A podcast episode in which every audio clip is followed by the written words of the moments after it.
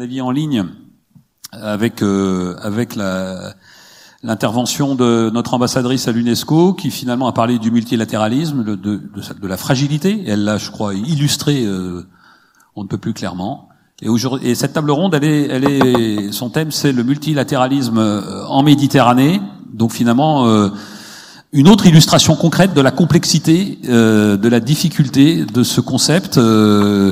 Une fois encore, qui a été conçu, conceptualisé après la deuxième guerre mondiale et qui est aujourd'hui en, en fragilité. Euh, pour en parler, euh, quatre euh, experts très variés.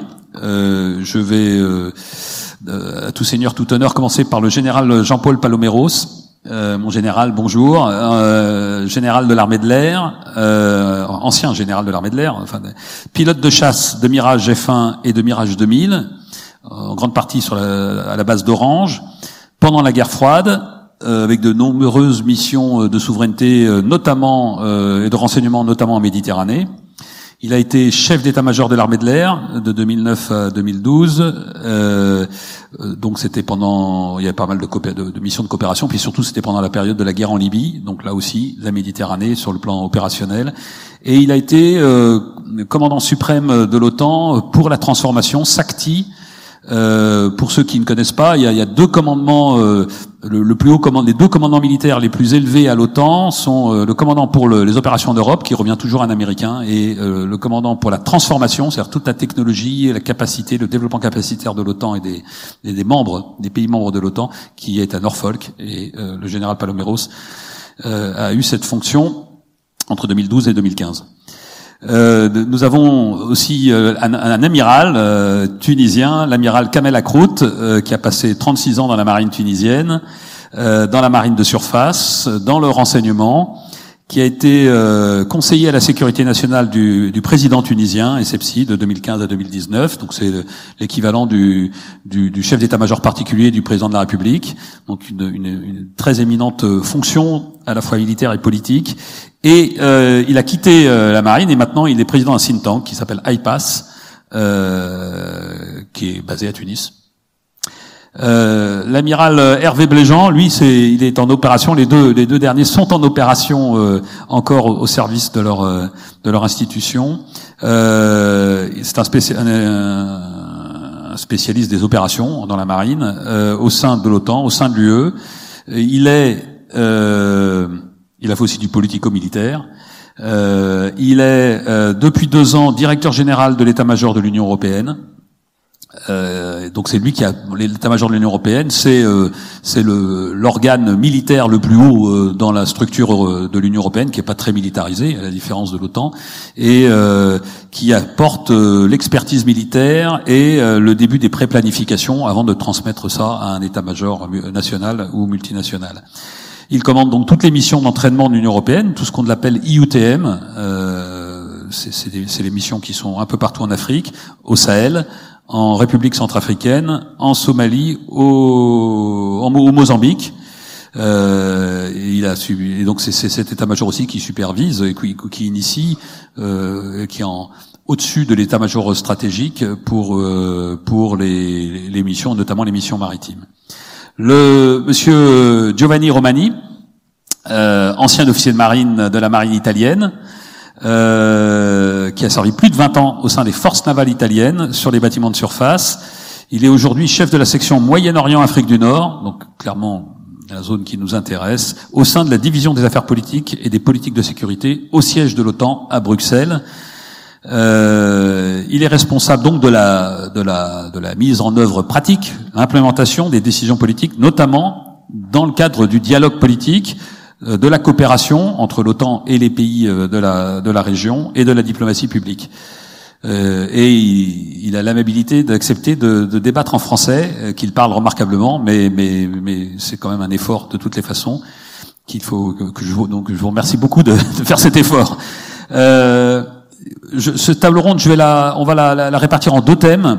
Le premier, c'est, ah, ça serait c'est intéressant de partager la vision de la situation euh, stratégique en Méditerranée, euh, parce que en fonction de la perspective que vous avez, évidemment, elle change complètement. Et je crois qu'on a là quatre perspectives potentielles assez originales et assez différentes. Euh, et puis la deuxième euh, partie sera plutôt sur le. Donc là, ça sera euh, qu'est-ce qui se passe, répondre à la question comment on voit la Méditerranée. Et la deuxième partie, c'est quoi faire? Qu'est-ce qu'on peut faire pour régler ces problèmes, notamment dans le domaine du multilatéralisme, c'est-à-dire de l'action commune avec de voilà comment faire concrètement? Je vais proposer, de, je commence par l'amiral Bléjean parce que c'est celui qui euh, est aujourd'hui euh, le plus peut-être le plus affûté d'entre nous puisqu'il est au quotidien briefé sur la situation en Méditerranée euh, et dans le bassin méditerranéen par des équipes de, de l'Union européenne. Et donc, je vous passe la parole, amiral. Merci, merci beaucoup. Très heureux d'être d'être là, d'être au contact euh, de, de, de, la France et de la marine, ce qui m'arrive finalement assez, assez peu dans mes fonctions actuelles. Donc, euh, euh, avant de... La première question à laquelle je, voudrais répondre, avant qu'elle me soit posée, c'est est-ce que, dans le contexte de, de la guerre contre l'Ukraine, auquel je ferai référence régulièrement, parce que comme, comme on dit en, en bon français, it is the elephant in the room, sur tous les sujets qu'on aborde, euh, Est-ce que dans ce contexte-là, l'Union européenne, donc moi je parle pour 27, hein, oubliez euh, l'uniforme français que, que, je porte, moi je ne l'oublie jamais, euh, mais je parle sur la perception que j'ai de la position collective des 27 États membres. Donc est-ce que le collectif de l'Union européenne s'intéresse à la Méditerranée dans le contexte aujourd'hui changé lié au conflit en Ukraine? La réponse est oui. On parle plus de flanc sud de l'Union européenne que de Méditerranée, enfin que de séparation des espaces. Le flanc sud part de nos rives sud et jusqu'à la profondeur africaine. Et quand je dis profondeur, ça va, ça va assez loin. Euh, c'est après le voisinage immédiat, euh, l'Ukraine, mais aussi les, Balkans, euh, c'est le deuxième espace prioritaire stratégique de l'Union européenne, sans aucun doute. Il n'est pas remis en question. Aujourd'hui, euh, les, les, polo-baltes, qui, qui, évidemment euh, ont un discours très tourné euh, vers ce qui se passe sur le flanc est, ne remettent pas en question l'intérêt que doit porter l'Union européenne sur son flanc sud. Et d'ailleurs, dans les missions que je commande en Afrique, j'ai des Finlandais, j'ai des Suédois, j'ai des Estoniens, on a, on a une participation qui montre que qu'il que, que, y a aussi des intérêts nationaux de la part des pays euh, du Nord et des pays euh, du flanc Est. Ça, c'est la première question. Sur, ce qui caractérise un peu le contexte, c'est qu'aujourd'hui, on est, on est vraiment, je crois, un tournant de notre compréhension de ce qui se passe dans cet espace stratégique. C'était un espace partagé, c'était un espace de transit, un espace de commerce, euh, sans négliger les, difficultés et les crises qu'on pouvait y voir, mais c'est devenu aujourd'hui un espace de plus en plus contesté, qui cristallise toutes les tensions, euh, qui euh, cristallise les rapports de force et qui met en avant euh, les rivalités de puissance. C'était un espace relativement permissif. C'est aujourd'hui une sorte d'épicentre des stratégies de sanctuarisation territoriale et de logique de déni d'accès. Et je vais y revenir. C'est un espace où la guerre de haute intensité n'est plus exclue. Et c'est important de s'y préparer. On pourra aborder ça dans la deuxième partie. Les événements des, dernières années sont assez symptomatiques de, de, de cette résurgence de tension. Euh, conflit en Libye. Alors on va pas faire d'auto-flagellation mais c'est vrai qu'aujourd'hui, les conséquences du conflit euh, en Libye continuent à se faire sentir, non seulement dans l'espace méditerranéen, mais aussi dans une grande partie de, l'Afrique. C'est aussi la remise en cause du statu quo euh, dans les conflits gelés, hein, notamment en ce qui concerne Chypre, mais également, si on va voir un peu plus loin, en ce qui concerne le Sahara occidental, donc, donc, on sent bien qu'aujourd'hui, euh, on est dans, la réouverture d'un certain nombre de débats euh, sur ces sujets. je ne vais pas citer tous les exemples qui, le prouvent, mais vous connaissez les histoires récentes concernant ces deux zones. et puis, c'est évidemment une escalade des tensions, en particulier en Méditerranée orientale, dans un contexte de découverte d'immenses ressources euh, énergétiques, donc qui attisent toutes les convoitises. Alors cette situation sécuritaire dégradée, il faut le, le, dire comme ça, qui est multifactorielle, elle est maintenant caractéristique d'un d'un enjeu qui sont le retour des stratégies de puissance. Et ce retour des stratégies de puissance, il est marqué par plusieurs caractéristiques. D'abord, effectivement, le rejet d'une certaine forme de multilatéralisme, jugé trop contraint par les valeurs morales et par le cadre juridique international. Et le plus important, c'est ça, c'est le rejet aujourd'hui de la prédominance du cadre juridique international, du droit international.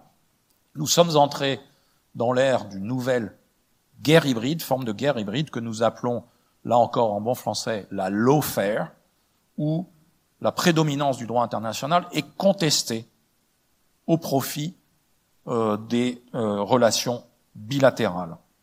Alors ça se traduit par la politique du fait accompli, par la contestation des conventions internationales, même par les pays qui les ont ratifiées, et la convention de Montego Bay en est un bon exemple, et à ce droit international qui a été, dans le contexte euh, post-guerre froide, un peu le, ciment et, et la justification d'un certain interventionnisme, aujourd'hui, ce droit international n'est plus considéré comme devant être force de loi et s'efface devant des relations, euh, notamment des relations bilatérales, d'invitation de pays à certains autres à, à, intervenir à leur profit.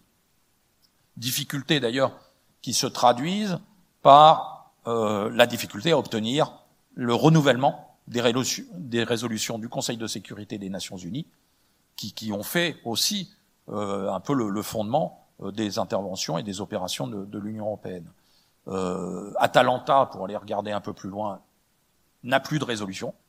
Et c'est les Somaliens qui ont demandé la fin de cette résolution, ce qui fait que Atalanta n'est plus en capacité aujourd'hui d'intervenir dans les eaux territoriales euh, somaliennes.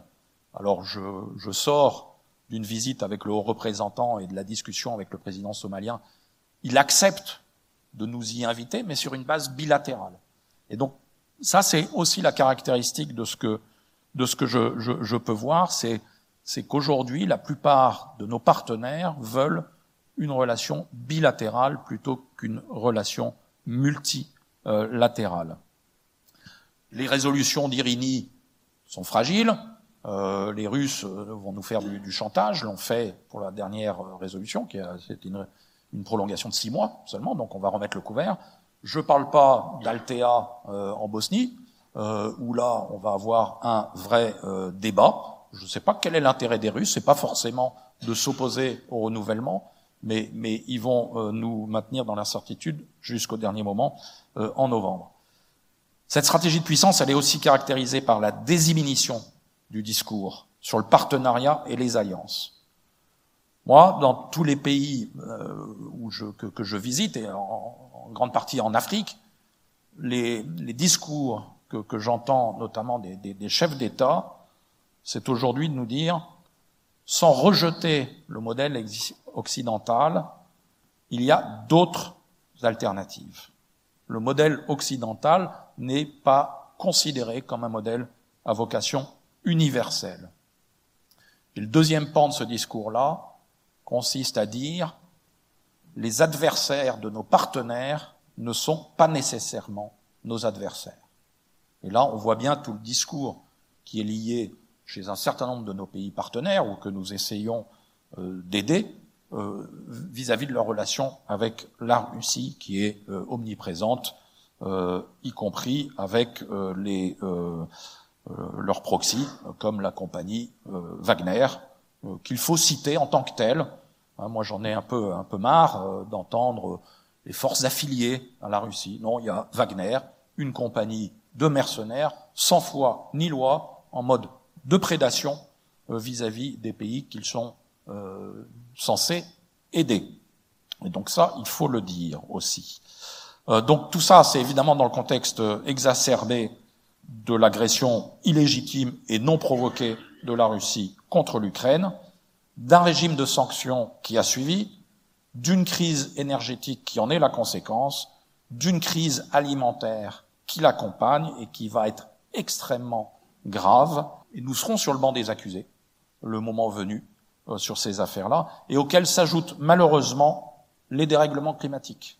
Donc on est vraiment dans un contexte aujourd'hui où on est, dans un chaudron, et en particulier en Méditerranée, où euh, tout est possible, euh, à nous d'essayer d'éviter le débordement et l'explosion. Deux points supplémentaires, et je vais m'arrêter là pour pas prendre trop de temps.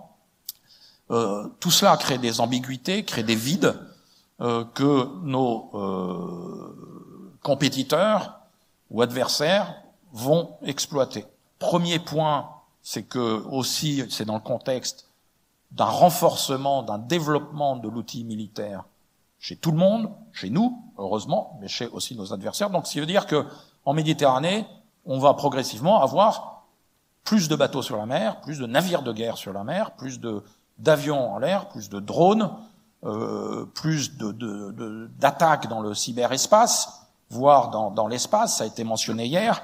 Euh, et, et, donc le risque d'un mauvais calcul, d'une mauvaise interprétation, va aller croissant. Et donc, il faut tout faire pour l'éviter, mais il faut s'y préparer en réaction instantanée. Et deuxième point, cette, ces ambiguïtés réveillent aussi des appétits. Et là, je veux mentionner la Chine pour conclure. La Chine a aujourd'hui la capacité de déployer une flotte permanente en Méditerranée. Et pour moi, c'est pas une question de si, c'est une question de quand. Et donc, il faut aussi que nous nous préparions, et c'est la réflexion euh, commune de l'Union européenne, comment considérons-nous le dialogue avec la Chine, qui est caractérisé comme un partenaire et euh, un compétiteur euh, dans, dans, tous les domaines, systémique, un compétiteur systémique, c'est le mot exact employé au sein de l'Union européenne. Donc qu'allons-nous faire lorsque nous aurons une flotte permanente de navires de guerre chinois en Méditerranée, sachant déjà qu'ils ont mis euh, la main et le contrôle sur un certain nombre de facilités portuaires? Je m'arrête là. Il y a beaucoup à dire. Merci. Merci, merci beaucoup. Merci, euh, euh, Amiral. Un, juste un point, parce que dans mon introduction, j'ai parlé du bassin méditerranéen qui peut laisser penser qu'on parle de la mer. Euh, lors de mon, dans mon, introduction de, de, ces rencontres, vous vous rappelez que j'ai parlé du voisinage sud, parce que le mot flanc sud, qui me parle aussi très facilement, est un, est un mot très militarisé. Et donc je voulais trouver une, une expression qui parle de bien de, de, ce, de, de, ce flanc ou de ce voisinage sud de l'Europe euh, qui couvre la Méditerranée, le Moyen-Orient. Donc on, on, est bien dans le cadre plus général, bien sûr, que de la mer. C'est pas c'est pas une réflexion maritime qu'on mène ici aujourd'hui. Mais c'est quand même un amiral, un autre amiral, l'ancien amiral, qui va prendre la parole. Euh, amiral Lacroute, est-ce que vous pouvez nous donner le point de vue, justement, vu du sud, vu de la rive sud de, de cette situation? Euh, merci, amiral. Euh, bon, point de vue depuis le flanc sud. Euh, donc, au, préalable, euh, il faut préciser que le sud ne forme en aucun cas un, un tout unifié. Euh, autant on peut affirmer que les États de la rive nord se coordonnent, car il existe des outils et des lieux de coordination, autant le Sud et on est totalement dépourvu. Le réalisme m'inciterait donc à présenter ce qui est et non à dépeindre ce qui devrait être ou ce qu'on voudrait voir idéalement dans la rive ou pour la, rive sud. Euh, je vais euh, parler en premier lieu de, je vais faire en premier lieu un passage en revue euh, politique et stratégique euh, de la rive sud, puis des incidences stratégiques euh, sur la région. En effet, si l'instabilité politique générale est le marqueur de la rive sud et de la rive orientale, celle-ci ne se distribue pas également partout. À côté d'États en capacité de tenir leur rang et de faire face à leurs obligations en matière de sécurité de leurs frontières maritimes et terrestres, d'autres, durablement déstabilisés, ne sont plus en mesure de le faire. En partant de l'Est vers l'Ouest, Nous ne pouvons pas méconnaître la situation dramatique de la Syrie, du Liban, de la Libye ou de Gaza. La situation difficile de ces pays a créé et crée encore une source de déstabilisation pour leurs voisins immédiats et plus largement le bassin. Le Liban est jusqu'à un certain point victime de ses voisins. Le flot de réfugiés a déstabilisé durablement les fondements, les fondamentaux du pays, déjà euh, porteur de ses propres stigmates. L'autre pays qui concentre tous les problèmes liés à une déstabilisation qui n'en finit pas suite à une intervention maladroite, mal orientée, c'est la Libye. Et je, je précise ici que l'intervention a été celle de l'OTAN. Malheureusement, l'OTAN, il a fait le travail, mais il n'a pas pensé à l'après-guerre. Et ce que nous subissons, surtout les voisins, c'est à cause de ce, cette intervention que je considère comme maladroite et mal calculée. L'État libyen, donc, qui se, qui se confondait avec le, la personne de Kadhafi a cessé d'exister. Il n'est pas en mesure de jouer son rôle de telle sorte qu'il n'existe plus d'autorité en capacité de tenir un espace qui s'étend du Niger au Soudan en passant par le, le Tchad et remonte jusqu'aux côtes méditerranéennes. Ce fait n'est pas négligeable car l'instabilité libyenne a déstabilisé jusqu'à un certain jusqu'à un certain point la Tunisie. Euh, je, parle d'une Libye déjà qui a plus que 6000 kilomètres de, de frontières avec euh, euh, des milliers de kilomètres de tronçons qui n'ont même pas un poste frontalier, donc avec des espaces énormes au sud, avec une circulation de tout genre de, de trafic, euh, trafic d'armes, trafic d'êtres humains, trafic euh, euh, de, de drogue, etc., mais aussi de terrorisme et, et safe haven pour beaucoup de groupes terroristes. Donc, euh, euh, imaginez que la situation au Sahel, elle s'est approchée de la Méditerranée. On l'a en Méditerranée maintenant. En outre, depuis dix ans, les problèmes typiques des déstabilisations subsahariennes sont remontés vers, vers le nord, via la Libye et via les immensités du désert. Les pays d'Afrique du Nord font face à une vague migratoire par implantation sur leur sol de subsaharien, ce qui sera un facteur de déstabilisation de ces pays dans les proches, dans le proche avenir. Plus profondément, la crise du Covid, mais aussi les suites déstabilisatrices des révoltes qui n'ont pas abouti à des démocratisations, mais à la destruction des États post-indépendance, ont eu en réalité de lourdes conséquences économiques. Perturbation du climat des affaires dans certains pays, chute ou disparition même de sources de revenus, crise économique longue avec destruction des fondamentaux des économies antérieures aux révoltes de 2010. Enfin, les mauvaises relations entre certains pays de la rive sud ont créé des tensions, ont imposé une équation jamais connue dans la région, celle qui consiste à une polarisation de la région de façon ouverte en invitant des acteurs extérieurs à la zone. Telle est la situation du Maghreb et spécifiquement de la rive sud du bassin occidental. Ce qui m'amène, ce qui amène les réflexions stratégiques suivantes. Donc, quelles sont les incidences?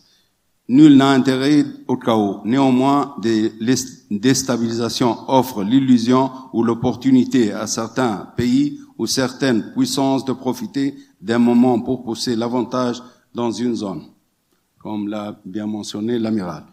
De 2011, de 2010-2011 à 2022, la rive sud, prise globalement et bien évidemment celle du bassin occidental, ont été l'objet de convoitises et d'actions de puissance, n'intervenant pas habituellement de façon ouverte et massive dans certaines zones de la région. Euh, deuxièmement, la fin des régimes euh, a donné lieu à une réorientation des axes diplomatiques de certains pays selon des vues purement idéologiques. De même, l'interventionnisme étranger dans le, processus de transition a ouvert la porte à des forces qui voulaient des puissances tutélaires sur une partie de la rive sud. Le cas typique du Qatar et de la Turquie illustre cette évolution. En second lieu, même si les États-Unis avaient parrainé et aidé la, transi la transition, Washington n'a pas intégré euh, ces pays dans un schéma stratégique majeur comparable à celui qui a été proposé aux pays de l'Est européen après la chute du mur de Berlin.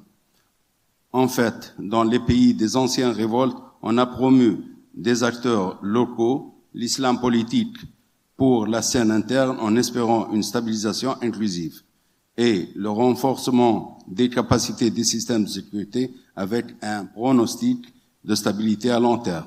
En réalité, même si globalement les systèmes de sécurité ont tenu le choc de la transition, les nouvelles équipes ont échoué plus largement, les, plus largement. Les ingérences politiques venant des pays du, du Moyen-Orient et de la Turquie ont participé au moins partiellement à l'échec des transitions et la fragilisation des pays. C'est en cela que nous pouvons parler d'une rupture stratégique à partir de 2010 qu'on peut résumer en trois points. Le premier point, c'est la déstabilisation du de pays auparavant stables en interne qui euh, tenaient leurs frontières terrestres et maritimes de la rive sud. Le deuxième point, l'ingérence de pays extérieurs ou de puissances moyennes qui agissent selon les habitudes typiques des puissances du 19e siècle, euh, implantation, mise sous tutelle, euh, prédaction de ressources, etc. Troisième point, la montée vers le nord de la ligne des troubles subsahariens qui ont franchi l'obstacle du désert et l'obstacle de la mer Méditerranée. Merci, je termine après avec le quoi faire.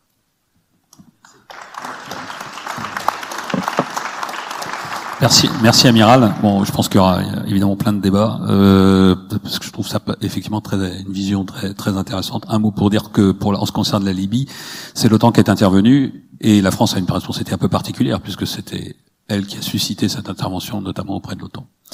Euh, donc, euh, question encore plus pertinente. Euh, mon général, euh, je vous passe la parole. Écoutez, euh, je, je, je, je d'abord, je, c'est pas une surprise, mais je souscris pleinement à ce que à la fois l'amiral Bléjean et puis l'amiral Lacroix vient de dire. C'est absolument passionnant. Merci, merci infiniment pour ce témoignage. Rien ne vaut effectivement le, le témoignage des acteurs. Alors moi, ce que je vais tâcher de faire euh, humblement, c'est à l'aune de la carrière qu'a rappelé gentiment euh, l'amiral Osseur, euh, essayer de, de, tirer quelques enseignements sur le multilatéralisme appliqué aux opérations. Je suis là en tant qu'ancien chef militaire, j'en assume les responsabilités. On pourra parler de la Libye puisque j'étais chef d'état-major de l'armée de l'air à ce moment-là mais euh, c'est surtout essayer de, de partager. Alors, je, je sais bien qu'il y a un proverbe chinois qui dit que l'expérience euh, est une lanterne qui éclaire le passé, mais j'ai appris depuis que les Chinois n'avaient pas forcément toujours raison.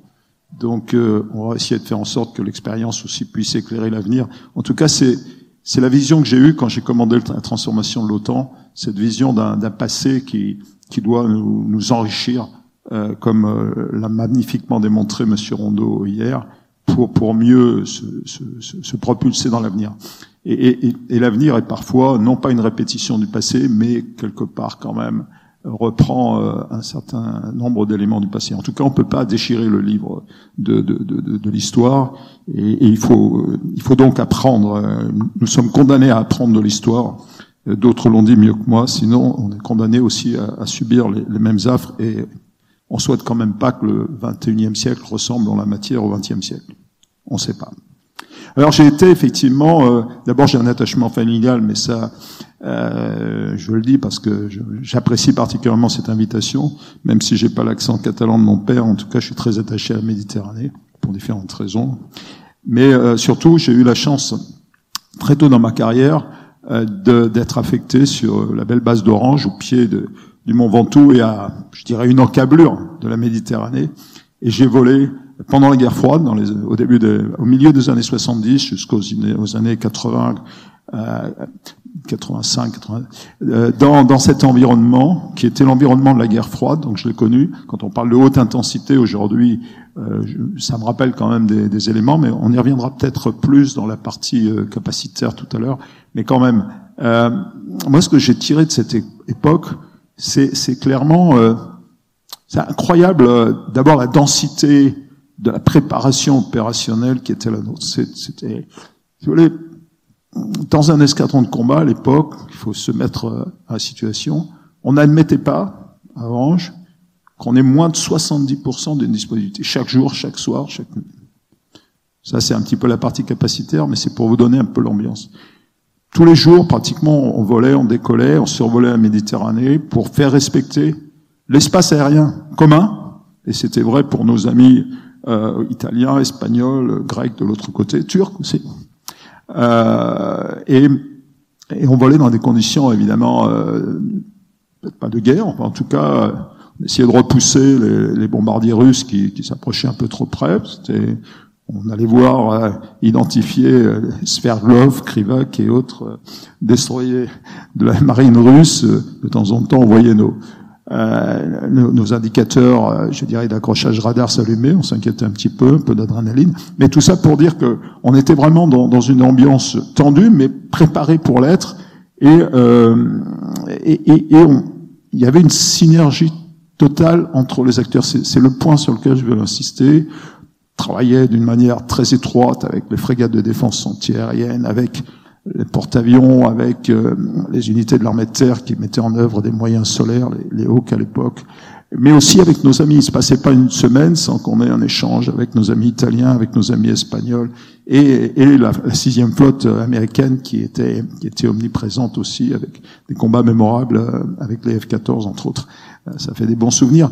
Et de tout ça, j'en ai tiré une conclusion, c'est que la, comment, la convergence et la synergie des efforts, des, esprits, des compétences liées à, à un sens commun d'une mission quelque part qui nous dépasse, c'est une force extraordinaire. Et que dans le multilatéralisme, si on n'arrive pas à dégager cette force, je pense que le multilatéralisme n'apporte rien en soi parce qu'il n'engage pas les hommes, si vous voulez, ni les politiques quelque part, et encore moins ceux qui les servent, et en particulier en ce qui nous concerne, les militaires. Tout ça, ça m'a amené, après un petit parcours, euh, comme chef d'état-major de l'armée de l'air, alors ça c'était beaucoup plus tard, 2009-2012. 2009-2012, on était encore en train de payer, euh, je fais référence euh, au discours de l'amiral Vendier d'hier, auquel je souscris aussi, on était en train de payer encore les dividendes de la paix, c'était difficile, des réformes lourdes lancées par le président, lourdes et sans doute nécessaires, on peut revenir là-dessus, euh, décidées par le président Sarkozy. Mais euh, on sentait monter aussi quand même euh, les crises. On était engagé, on s'en souvient, en Afghanistan, et puis dans, dans le sud, ça bougeait. Hein. Il s'est passé un certain nombre de choses, je ne vais pas revenir dessus. On avait été engagé bien sûr déjà en Afrique, moi depuis longtemps, euh, au Tchad, ce qui m'a permis de connaître aussi le sud, les questions du sud de la Libye, qui ont été évidemment oubliées lorsqu'il s'est agi de mener les opérations en Libye. Je, reviendrai un tout petit peu là-dessus. Mais là, comme chef d'état-major, ce qui m'a ce qui m'a frappé, c'est vraiment que l'engagement, euh, l'amiral Bandier l'a montré, l'engagement des chefs dans cette multilatéralité, si je puis dire, est, absolument indispensable. On a créé euh, entre nous une synergie, même si la période était moins propice que pendant la guerre froide. Euh, de nombreuses unités avaient disparu. C'était beaucoup plus difficile finalement d'interagir. Euh, on s'était un petit peu reconcentré sur nous-mêmes. Il y avait plus ce sens euh, de la mission commune. Et euh, mais malgré tout, on a réussi à créer une certaine dynamique avec nos homologues. On a créé la dynamique des chefs d'état-major de l'armée de l'air du bassin méditerranéen face au terrorisme aérien. On avait des missions qui traversaient, je suis pas sûr qu'elles existent encore, je suis à peu près sûr du contraire d'ailleurs, euh, qui traversaient tout l'espace méditerranéen et, on, on, échangeait avec tous nos amis, euh, avec l'armée de l'air tunisienne, algérienne, libyenne, euh, et évidemment avec nos alliés de, de l'OTAN.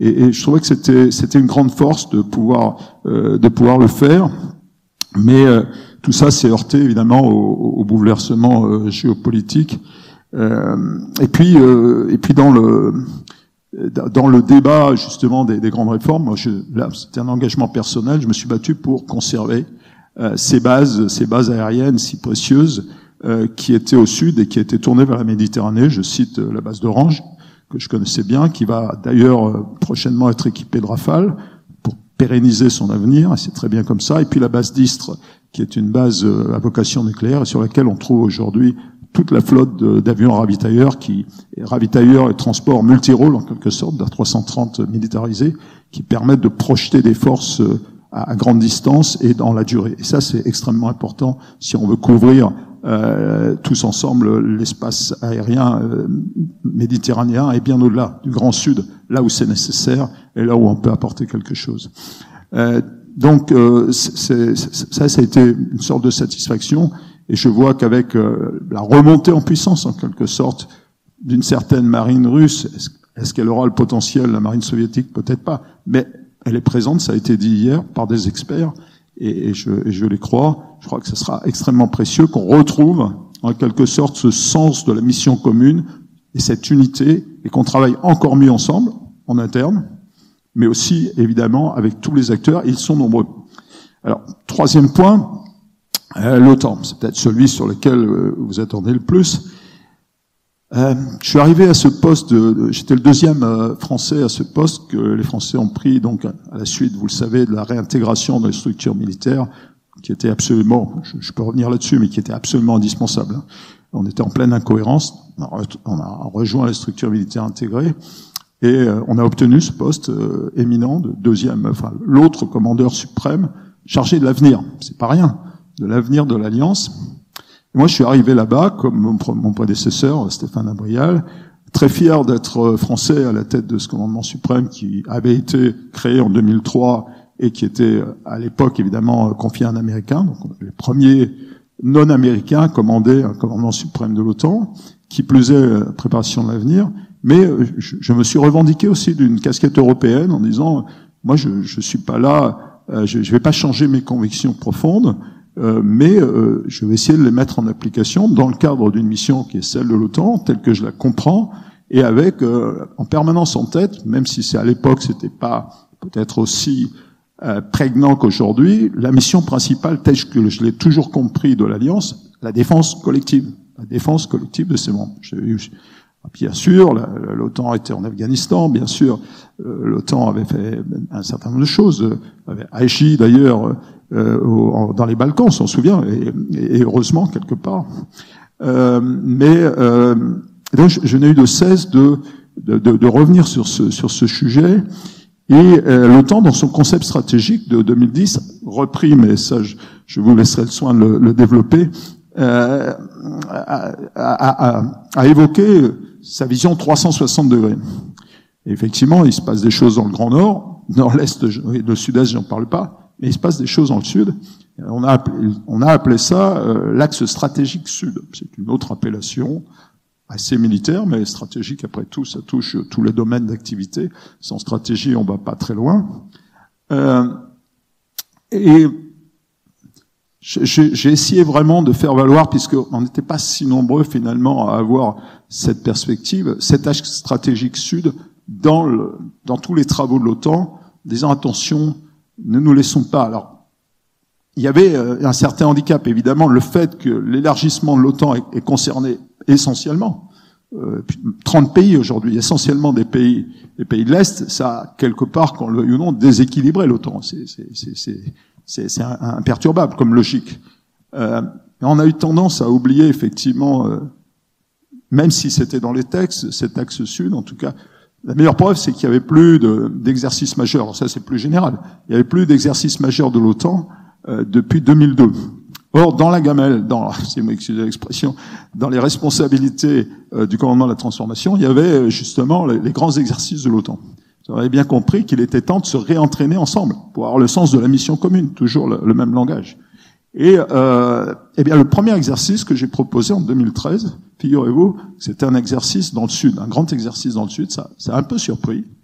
Euh, il y a même eu euh, des oppositions, et c'est ça l'OTAN aussi. Hein, il faut il faut faire valoir ses idées en disant regardez, euh, aujourd'hui, Je ne sais pas si on est totalement préparé pour faire face à l'Est, mais ce qui est sûr, c'est qu'il y a des enjeux dans le Sud qui méritent qu'on remette le, notre ouvrage sur le, sur le, notre, travail sur l'ouvrage et, et qu'on fasse quelque chose dans le Sud avec des défis divers et variés dont on voit aujourd'hui d'ailleurs les conséquences. Et on a monté, euh, pour ceux qui étaient là, Trident Juncture 2015 euh, avec.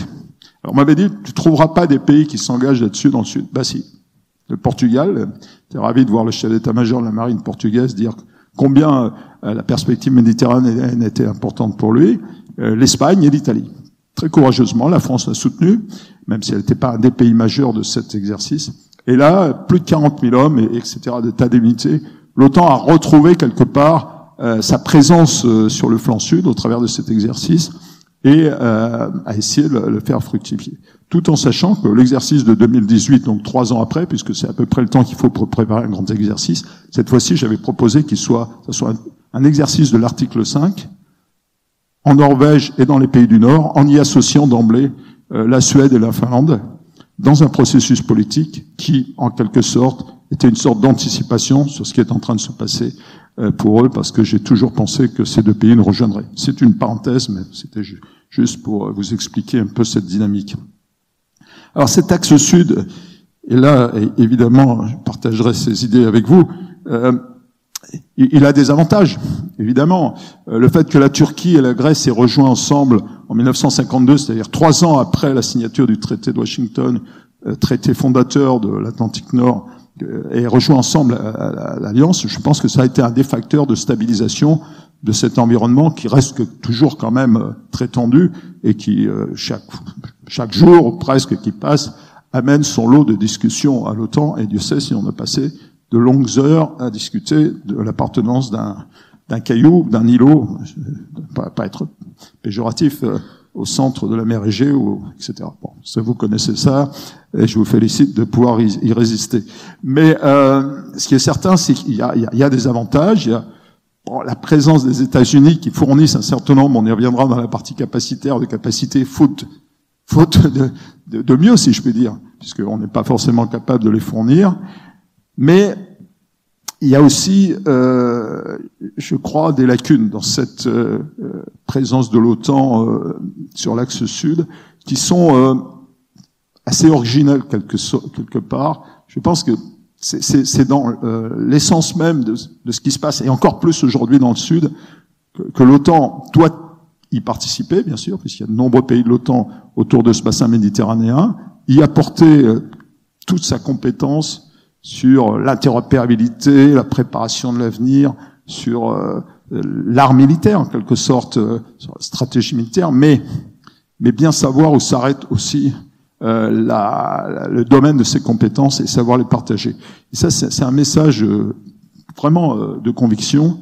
ce qu'a dit l'amiral Bléjean, ce que vous venez de dire, montre bien que, que, que et ça a été dit hier assez, assez clairement, cet ensemble méditerranéen euh, il ne peut pas être traité, euh, si vous voulez, d'une manière euh, très très homogène et en sorte de manière bilatérale et, et, assez schématique. Je ne dis pas que l'OTAN est schématique, on a essayé de le rendre le plus pertinent possible, mais il y a des domaines quand même où euh, l'immigration, euh, les économies, l'énergie, tout ça, je suis désolé, mais c'est pas dans les gènes de l'OTAN et Personnellement, j'ai jamais pensé que ça serait bien. Même si l'OTAN doit s'y intéresser, il y a un centre d'excellence de l'OTAN qui parle de sécurité énergétique. On aurait bien fait de l'écouter, qu'on a soutenu, que j'ai soutenu en Lettonie. On aurait bien fait de l'écouter d'ailleurs au moment où il a parlé. Bon, c'est ainsi.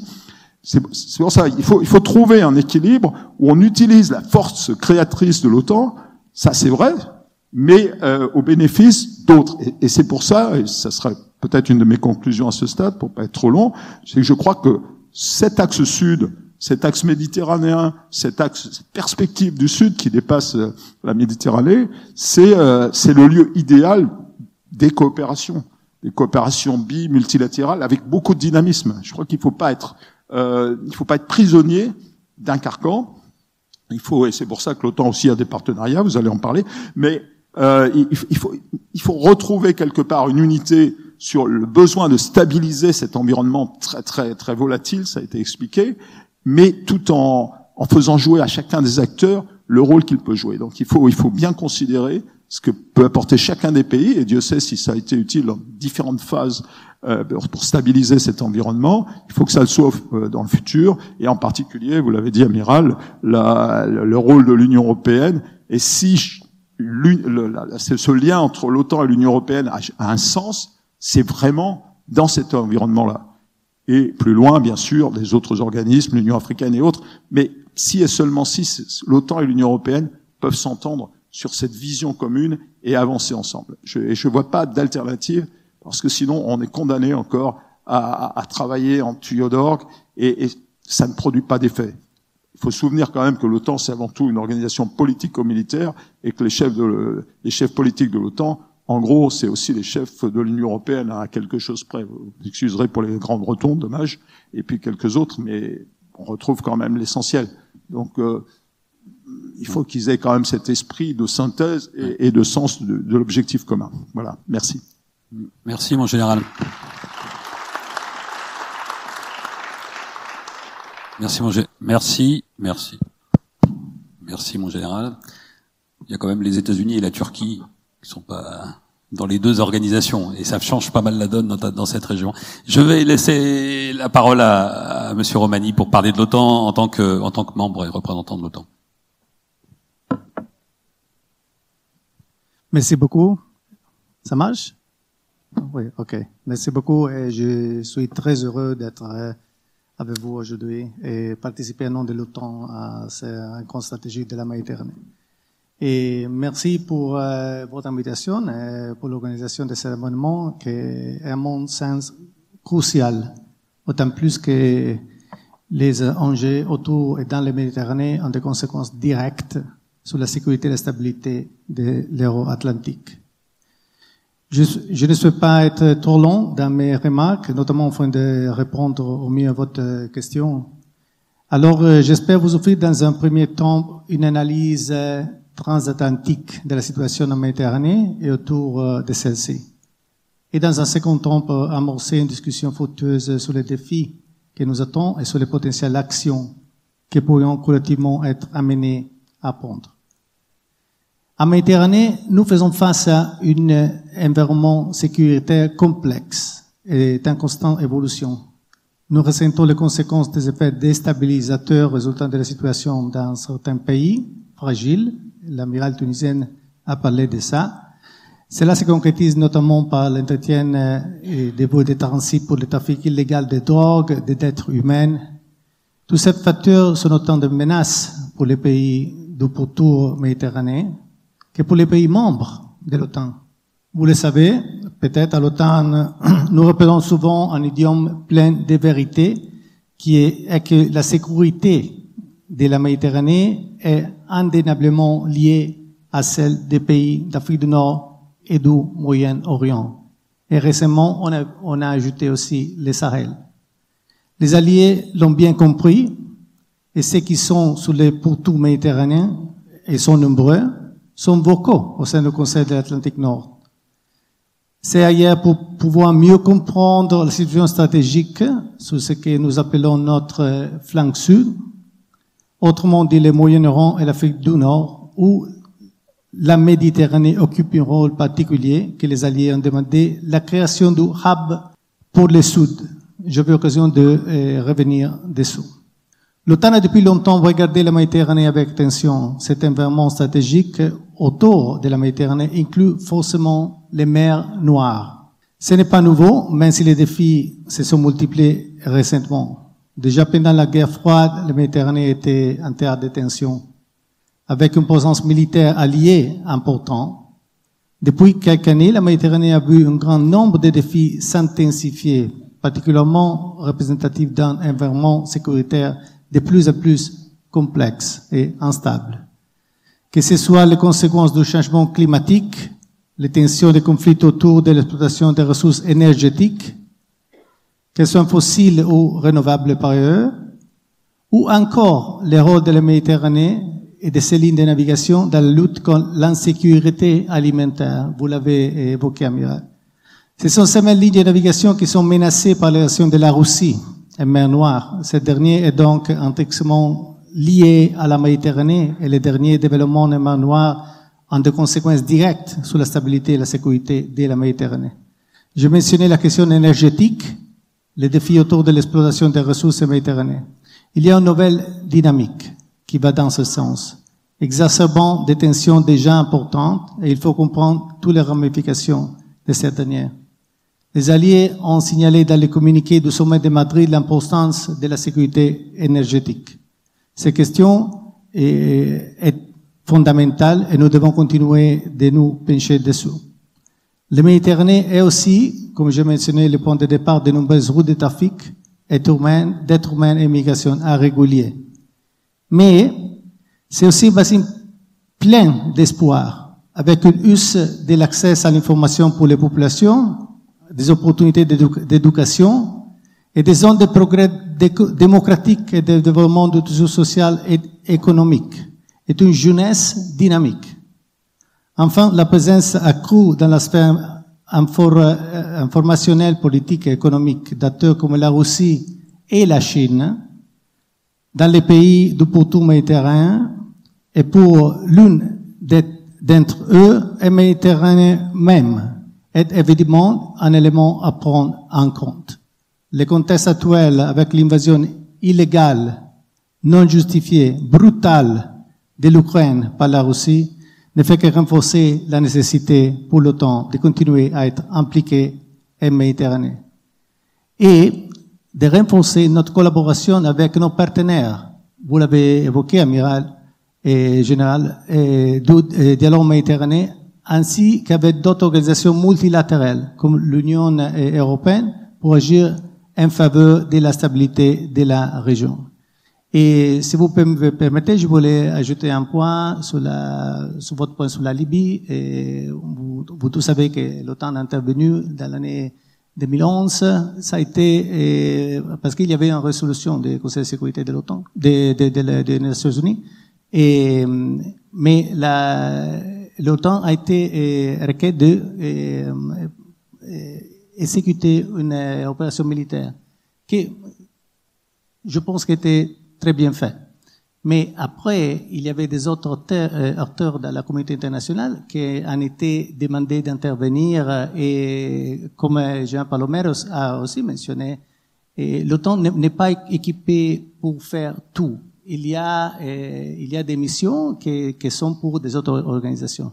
Et c'est là que les Nations Unies ont, ont pris le, le le leadership et dans, dans, dans, après l'opération de l'OTAN et, et, et l'OTAN n'a plus intervenu, mais nous en prenons à reprendre notre rôle dans la Libye quand la situation sécuritaire et politique est, est, est claire et, et, et, bien sûr les 30 pays de l'OTAN, bien sûr 32, décident d'intervenir avec une action qui dans, dans ce cas va être de de soutien euh, au, euh, au, gouvernement euh, libique. Merci.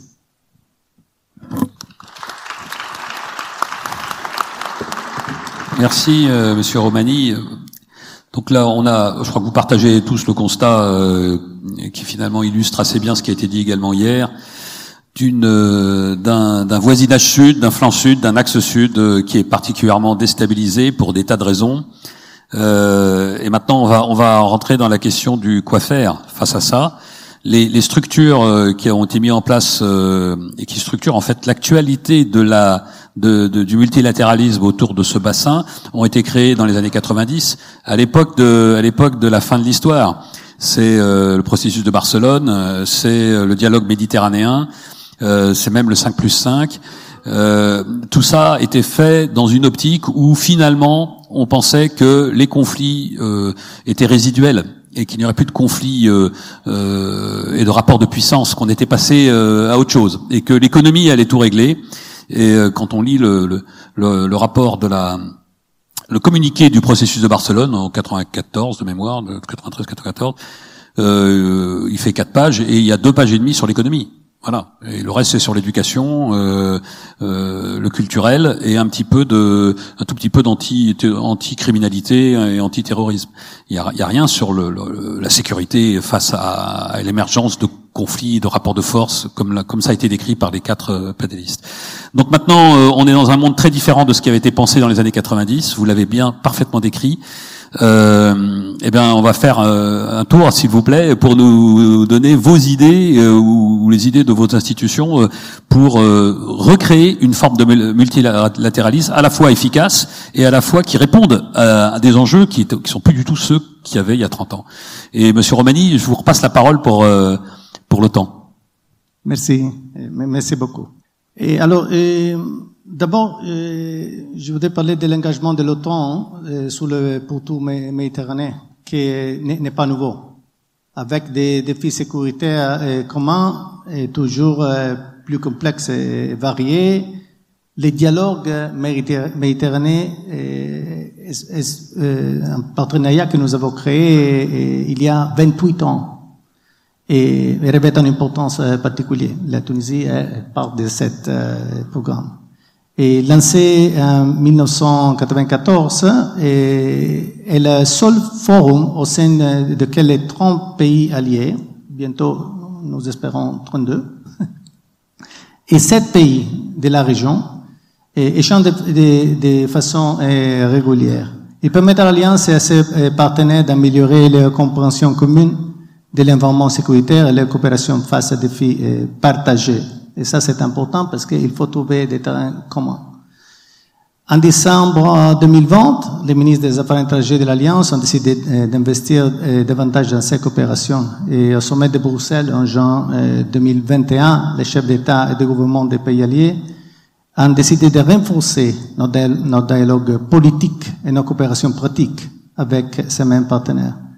Et enfin, on vient d'avoir un sommet historique euh, à Madrid euh, cet été où les ministres des Affaires étrangères de la Jordanie et de la Mauritanie ont eu des échanges importants avec leurs collègues de l'OTAN sur la dimension euh, sud. Et nous travaillons à la demande de nos pays partenaires et, et une étroite collaboration avec eux à développer des capacités des institutions de défense nationale et leur permettre aussi de mieux lutter contre les défis sécuritaires actuels. Pour ce faire, nous améliorons de façon continue la qualité, de notre entraînement et formation, notamment à travers notre équipe de formation mobile.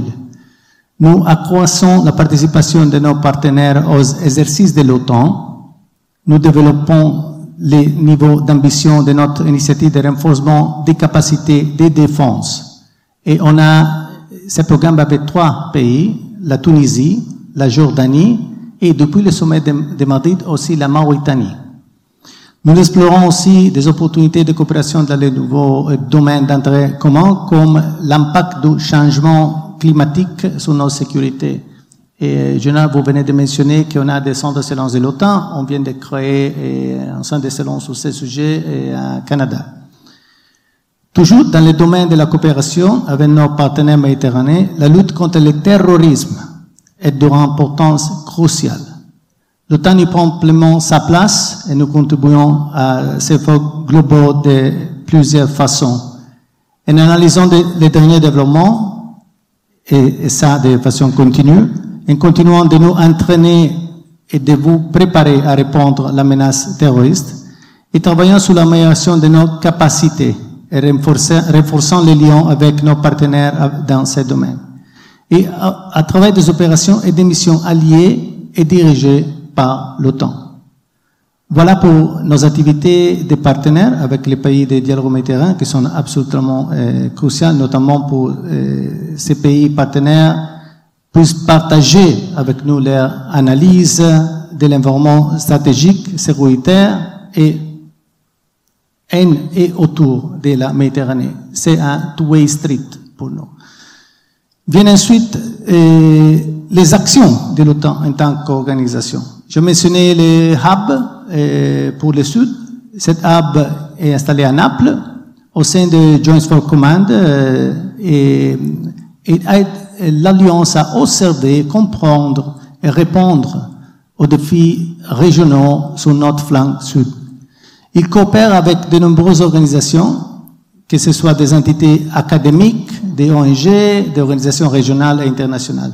Il travaille également, également avec nos partenaires de la région et, ainsi tout ainsi toute sa place dans l'évaluation des menaces et dans les activités de partage de l'information. Ensuite, et c'est depuis 2016, l'OTAN conduit l'opération Sea Guardian dans la Méditerranée. Sea Guardian, qui ne relève pas de l'article 5, contrairement à une autre opération qui l'a précédée, qui s'appelait Active Endeavor, est articulée autour, autour de trois axes. Appui de la connaissance de la situation maritime, avec un partage d'informations important entre les pays de l'OTAN. Contribution à la constitution des capacités de sûreté maritime en collaboration avec la communauté internationale et les partenaires de l'OTAN, que ce soit avec les autorités militaires ou civiles, et notamment avec l'Union européenne, dans le cadre de EU et enfin, appui à la lutte contre le terrorisme maritime, avec des opérations de déni d'accès sur certaines zones, en contenant de la menace et en recourant de la force si la situation l'impose. Sea Guardian peut également remplir quatre autres tâches sous décision du Conseil, faire respecter la liberté de navigation, actions d'interdiction maritime, lutter contre la prolifération des armes de destruction massive et protéger les infrastructures critiques. Enfin, nous sommes évidemment euh, inquiets de la détérioration de la situation sécuritaire dans les euh, nombreux pays du Sahel. Les alliés, face à cette détérioration qui importe pour la sécurité collective de l'OTAN, et, et, ça est aussi marqué dans la euh, déclaration du sommet de 2021, la première fois que le Sahel est mentionné dans une euh, déclaration du sommet de l'OTAN. Et l'OTAN a décidé de renforcer l'approche dans la, région, via notre partenariat, et notamment avec la Mauritanie. C'est d'ailleurs l'esprit du, nouveau euh, Defense Capacity Building. Je mentionnais qu'il y a trois, pays qui bénéficient de ce programme. Le troisième est la Mauritanie. Et, ça reflète un intérêt accru de l'OTAN sur le, Sahel. Les conséquences de cette instabilité sont multiples. Augmentation des trafics et, et potentiel défi migratoire. Vous le savez, l'OTAN n'est pas le premier acteur sur ce sujet. Il n'existe pas de solution militaire au défi de la migration. Mais l'OTAN, à la demande des alliés, a participé à l'effort européen en Égée et continuera à mobiliser au mieux ses capacités de renseignement pour pouvoir anticiper au mieux les crises migratoires et pour aider nos partenaires méditerranéens à construire leur propre capacité en termes de sécurité des frontières. Il y a beaucoup à dire sur le sujet de Méditerranée, de sa stabilité, des conséquences, euh, des, défis euh, qui euh, s'injouent sur l'Alliance et sur les valeurs ajoutées des actions multilatérales sur le sujet. Temps y prend tout sa part, là où l'Alliance a un réel plus-value. Et ça, c'est très important. Il faut regarder où on peut avoir un plus-value. L'OTAN n'est pas toujours le first responder. Et c'est tant mieux. D'autres organisations sont mieux équipées, comme on vient de parler sur la situation en Libye, que nous pour agir sur ces sujets. Et, et je vous remercie pour votre attention. Merci. Merci, merci Monsieur Romani. Euh, un point, une question. Euh, un point simplement d'éclaircissement euh, pour le public. Le dialogue méditerranéen, c'est bien une, une, un partenariat bilatéral, autant un pays ou pas. Et puis une succession de, de, de, de liens bilatéraux, c'est bien ça. Il y a il y a deux dimensions, merci pour la question. Il y a deux dimensions. Il y a une dimension multilatérale avec les sept pays, je, je veux le mentionner, ils sont la Mauritanie, le Maroc, l'Algérie, la Tunisie, l'Égypte, Israël et la Jordanie. Il y a aussi un autre euh, euh, programme avec les pays du Golfe, et je suis responsable de ça aussi, il s'appelle Istanbul Cooperation Initiative, mais, c'est pas euh, euh, relevant pour cette euh, discussion, je pense. Il y a, euh, il y a de, bien sûr des, des implications très fortes dans le, le, sujet de la sécurité énergétique oui. avec ces pays, mais on parle de, de pour, pour répondre à vos questions. Il y a une dimension multilatérale Et j'évoquais l'importance de cette euh, framework, de ce dialogue méditerranéen, pour euh, avoir autour de la table les sept pays. Il y a des pays qui, qui ne sont pas d'un bon terme. Et Israël avec les pays arabes, et, tout le monde connaît qu'il y a des problèmes mm. et, entre l'Algérie et le Maroc. Mais et, quand on a, on a euh, euh, réunion de l'OTAN, euh, plus 7, euh, plus 7, et tous les pays participent. Et ça a été le cas depuis 28 ans. Il y a aussi une dimension bilatérale. Et avec chacun de ces pays, on a un programme spécifique. Et, et en anglais, c'est Individually Tailored Partnership Program, qui c'est un contrat entre l'OTAN et, et, et, les pays individuels, et il y a bien sûr avec la Tunisie aussi. Et, et ça, ça c'est le contrat pour euh, agréer qu'est-ce qu'on veut faire ensemble pour les prochains quatre ans. Et, et ça, c'est une dimension plus exclusivement bilatérale, bien sûr. Merci. Deuxième point, euh, les Russes, la menace russe, si on peut l'appeler comme ça. Euh, qui normalement concerne l'OTAN en premier chef. Euh, est-ce que Sea Guardian est un outil face à ça, ou est-ce que c'est en dehors du spectre et pour l'instant il n'y a rien en fait, il n'y a pas de, de préoccupation ou d'action de l'OTAN euh, face à ce qui pourrait être une menace russe? Bien sûr qu'on a toujours une attention sur la présence russe dans la Méditerranée. On a un, une opération OTAN dans la Méditerranée, il y a ce type d'attention. Mais j'évoquais aussi quels sont le, et les points de la mission et qui peut être, si les, alliés décident de faire ça, et, amplifier et, aller dans cette direction aussi. Et bien sûr qu'il y a une très forte attention sur la présence euh, russe maritime dans la Méditerranée, particulièrement dans cette, situation. Oui. Entendu. Merci. Euh, on va passer de l'OTAN à l'Union européenne et donc, euh, amiral, à vous la parole. Merci. Je vais euh, développer rapidement euh, cinq, cinq, points sur le sur le quoi faire, euh, le quoi faire d'ordre différent. D'abord, effectivement, euh, il faut défendre la valeur ajoutée du multilatéralisme. Et ça, ça passe par l'affirmation de notre unité et notre solidarité. Moi, ce que j'appelle la solidarité stratégique, qui se qui se construit à l'Union européenne, qui va pas de soi quand vous mettez 27 ADN différents dans la même pièce pour avoir une position commune, euh, c'est pas facile. Mais la force de la position commune, elle est extrêmement euh, précieuse sur la scène internationale. Donc, il faut continuer à monter cette solidarité stratégique. Moi, je, en deux ans d'expérience, je trouve que, que, que, les choses évoluent. C'est qu'aujourd'hui, on ne pouvait pas exclure, il y a quelques années, d'avoir des blocages de principes d'un État membre sur tel sujet euh, et, et, et, qui n'en démorde pas. Aujourd'hui, aucun État membre ne veut être le point bloquant. Il y a des négociations, c'est du transactionnel, mais aujourd'hui, tout le monde essaie de faire en sorte que la collectivité puisse prendre ses décisions et sortir euh, unifiée. Ce qui n'exclut pas des réflexions euh, sur lesquelles, auxquelles je ne vais pas répondre, euh, mais des réflexions sur comment euh, fluidifier nos prises de décision J'aimerais, euh, il y a euh, le discours sur la majorité qualifiée, vous avez entendu le chancelier allemand en parler pour sortir d'une unanimité qui n'est pas toujours euh, factrice de, de fluidité.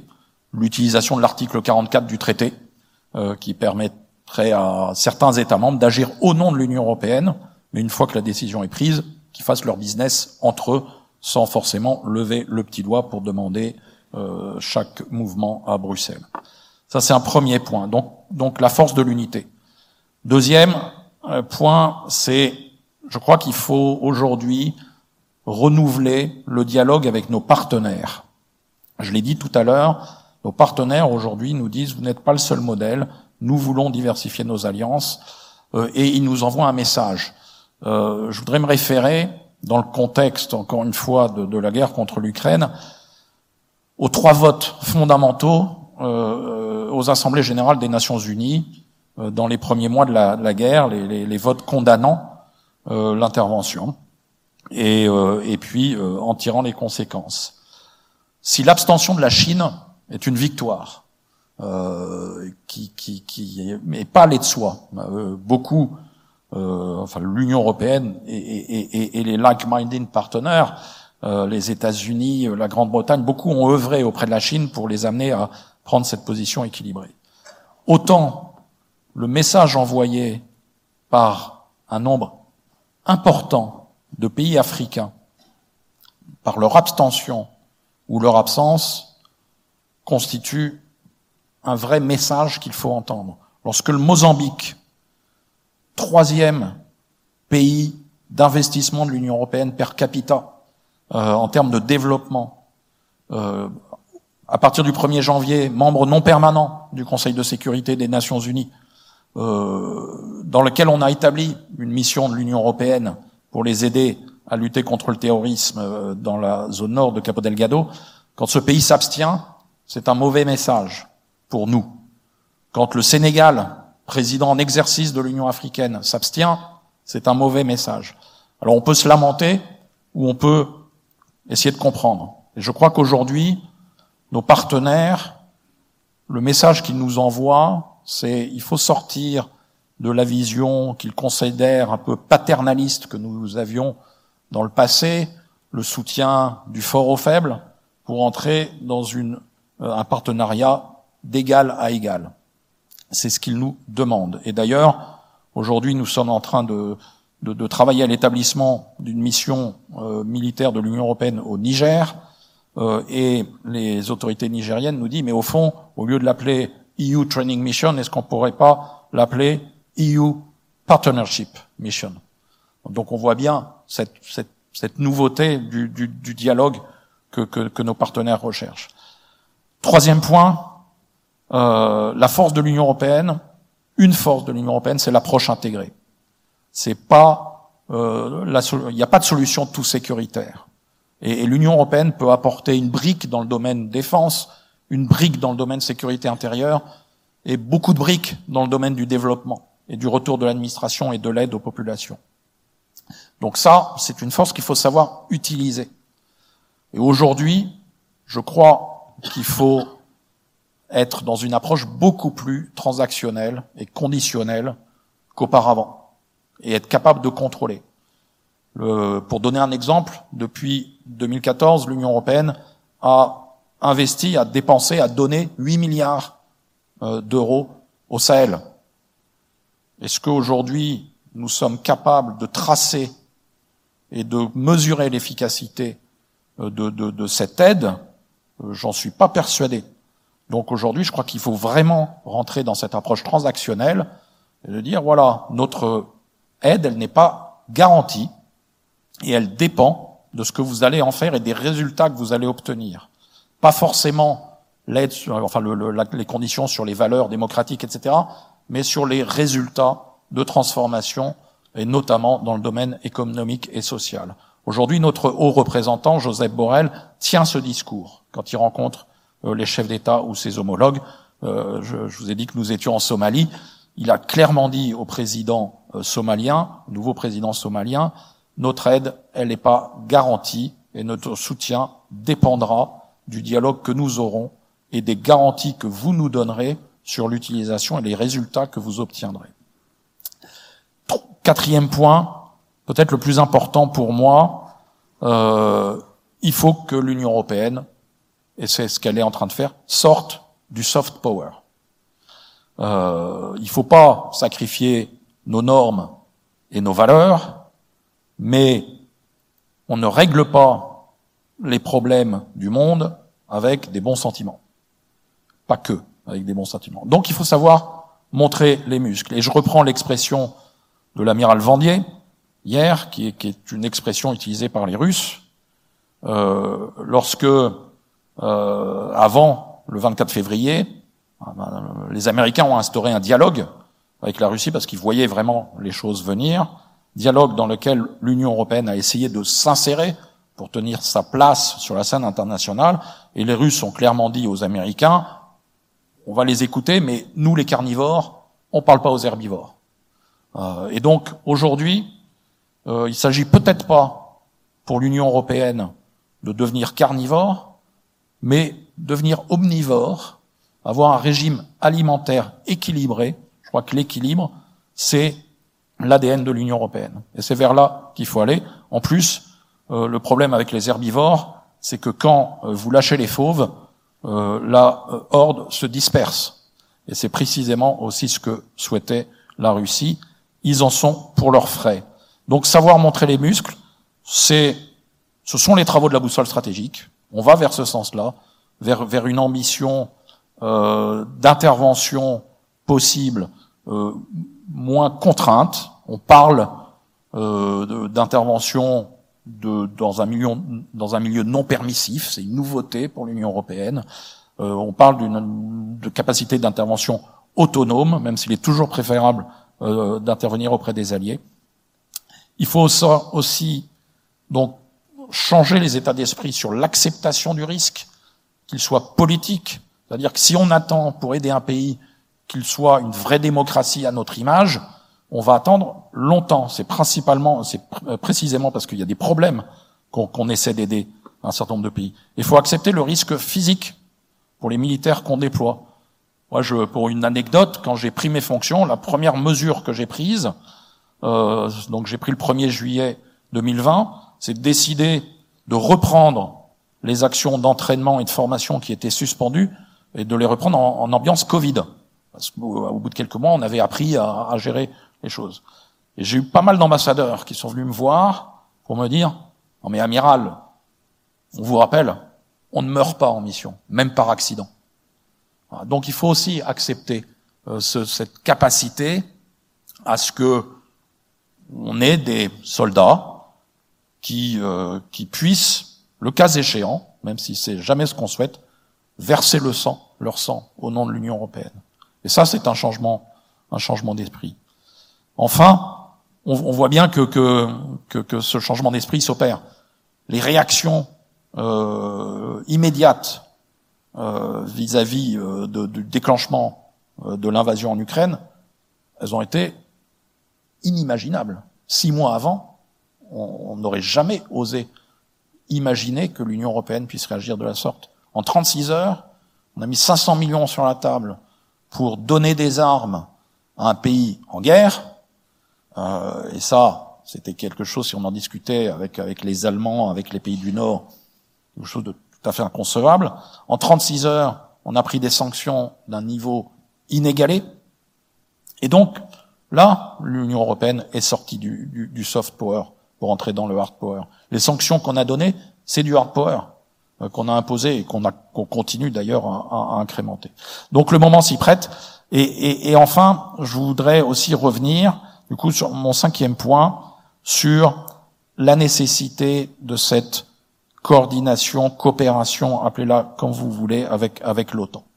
C'est fondamental. Et aujourd'hui, il s'agit plus de se dire l'OTAN c'est le hard power, l'Union européenne c'est le soft power, c'est le partage du hard power qu'il faut regarder dans cette coordination entre l'OTAN et, l'Union européenne. Et je voudrais contribuer à tuer ce faux débat, ce débat inutile sur une possible compétition OTAN-UE. Simplement, elle n'est pas possible, par définition. D'abord parce que la politique de sécurité et de défense commune n'existe pas par traité au sein des frontières de l'Union européenne, donc la défense collective, il n'y a aucune ambiguïté. C'est l'OTAN. Parce que demain, 23 pays, 23 États membres sur 27 feront partie de l'OTAN. Et on ne peut pas imaginer une seconde qu'il y ait un cerveau gauche pour l'Union européenne, un cerveau droit pour l'OTAN. De toute façon, l'Union européenne ne possède aucune capacité, ce sont les États membres qui les possèdent. À la fin, ce sont les États membres et les alliés qui décident ce qu'ils font et les priorités nationales, qui sont le troisième, euh, volet du, du, triptyque, seront de toute façon toujours prédominantes euh, sur le reste. Et une des meilleures preuves de cette aujourd'hui absence de compétition, plus peut-être que le ralliement de la Suède et de la Finlande à l'OTAN, c'est la sortie du Danemark de l'opt-out.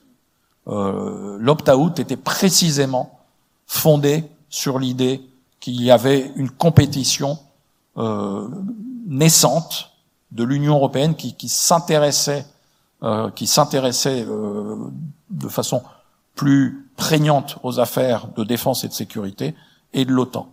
Aujourd'hui, le Danemark a reconnu que ce n'était pas le cas, et donc souhaite faire partie de la famille, et c'est le dernier membre, et les 27 États membres en font partie de la famille de la politique de sécurité et de défense commune, et d'avoir droit au chapitre sur le sujet. je vais m'arrêter là. Merci, merci Amiral. Amiral Lacroute, euh, est-ce qu'on peut avoir une vision du Sud de, du multilatéralisme utile, efficace et adapté au monde d'aujourd'hui?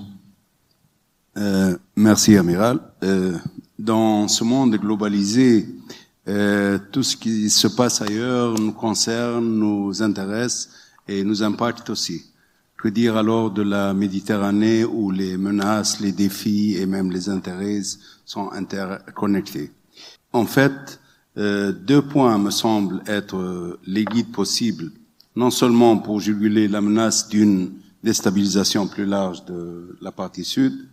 Le premier point, c'est réinstauration, rétablissement des États, prévention des ingérences. Euh, le cas de la Libye est typique des ingérences majeures des pays, de pays limitrophes et des pays lointains dans les affaires libyennes internes, il faut un mécanisme permettant enfin de laisser aux Libyens seuls la possibilité de gérer leurs affaires. La seule présence tolérable serait une structure onusienne sous la forme la plus complète possible pour reconstruire les fondamentaux d'un État et mettre les différents acteurs autour de la table avec une démilitarisation des milices et une aide de, création d'une armée unifiée libyenne. Dans, dans les autres cas, il faut organiser une rencontre internationale pour évaluer l'impact des ingérences et des interventions et faire édicter une charte d'interdiction des ingérences par financement des partis politiques ou d'associations, et ce tant au sud qu'au nord, ces formes de déstabilisation des sociétés sous couvert du, culturel ou du caritatif doivent être criminalisées si elles ne passent pas par euh, le canal des États. C'est par l'entremise de ces ingérences financières que la Tunisie a été déstabilisée et qu'elle a subi une ingérence intolérable dans ses affaires. Ces formes de financement expliquent aussi l'envoi de djihadistes en Syrie nous connaissons tous la suite. On peut en dire autant de la Libye, du Liban, etc. Le, deuxième point, à mon avis, est de refonder le concept de co-sécurité et aller plus loin dans la coopération économique. Entre 2010 et 2011, s'est instaurée une forme de coopération et de dialogue stratégique entre les deux rives qui a été très fructueux euh, l'idée d'une coopération stratégique de stabilisation poussée et renforcée devient nécessaire. Au moment où la guerre en Ukraine menace de polariser le monde entre une coalition, une coalition d'aide à l'Ukraine d'un côté et un groupe des indifférents plus ou moins compréhensifs de la Russie, il est nécessaire de souligner que la rive, la rive sud aborde cette nouvelle polarisation avec de mauvais atouts. En effet, les États ont été fragilisés par les années de déstabilisation politique et économique. Post-révolte, il y a eu la crise de la Covid, celle induite par la guerre en Ukraine et certainement par une récession mondiale qui menace. Ces États fragilisés pourraient soit se déstabiliser davantage avec une possible réactivation du terrorisme et du djihadisme dont pourraient profiter des acteurs extérieurs dans une logique de contournement par le Sud en créant de nouveaux troubles dans le dos de l'Europe ou dans sa périphérie. Cela va inviter trois mécanismes nécessaires. Le premier, un dialogue stratégique et une coopération militaire de co-sécurité en Méditerranée. Le deuxième point, une rénovation des cadres de la coopération économique, non pas fondée sur les aides de stabilisation, mais sur la, création d'une zone de développement commune qui soit bien sûr extérieure à l'Union européenne, mais qui permettra aux pays qui ont des forts liens avec l'Union européenne d'aller plus loin dans un partenariat économique. Troisième point, le retour aux initiatives et expériences qui ont réussi dans le passé. Je cite l'exemple de, de 5 plus 5. J'ai assisté à plusieurs, en tant que militaire, j'ai assisté à plusieurs réunions du 5 plus 5. Le, le 5 plus 5 a rapproché le, Maghreb à l'Europe et il a aussi rapproché les pays du Maghreb entre eux. Euh, vous savez que en tant que militaire, j'avais jamais eu l'occasion de rester euh, autour de la même table avec l'Algérien, le, militaire algérien ou libyen ou, ou moins avec le, le, Marocain et le Mauritanien, mais grâce au, euh, au à l'initiative 5 plus 5, euh, euh, on s'est reconnu, on, on, a commencé à travailler ensemble, à, à coopérer ensemble, à avoir euh, sans avoir des engagements ou des mémorandums ou tout ça, euh, à, à, élargir le domaine de coopération du diplomatique au militaire, au sécuritaire, et euh, parler de, de, de, de, de thématiques qui sont euh, normalement euh, confidentielles euh, parler librement de ces thématiques dans ces réunions de 5 plus 5 et surtout travailler ensemble, faire des exercices et trouver des solutions aux problèmes qui concernent le bassin occidental. Malheureusement, maintenant, ça devient de plus en plus difficile avec ce qui se passe entre l'Algérie, le Maroc, la Libye, euh, mais les réunions continuent. Euh, sans être officielles, mais euh, elles continuent. Et à mon avis, il faut développer ce, ce, ce, cette initiative et d'autres initiatives qui ont réussi dans le passé, euh, peut-être se limiter dans, au bassin occidental, euh, c'est éviter aussi les problèmes qui existent au Moyen-Orient avec ce qui se passe, Palestine, euh, Chypre, Grèce, Turquie. Mais, mais à mon avis, on peut trouver un terrain et nous sommes condamnés à travailler ensemble pour trouver des solutions aux problèmes qui nous touchent tous, qui sont communs à tous. Merci. Merci, Amiral.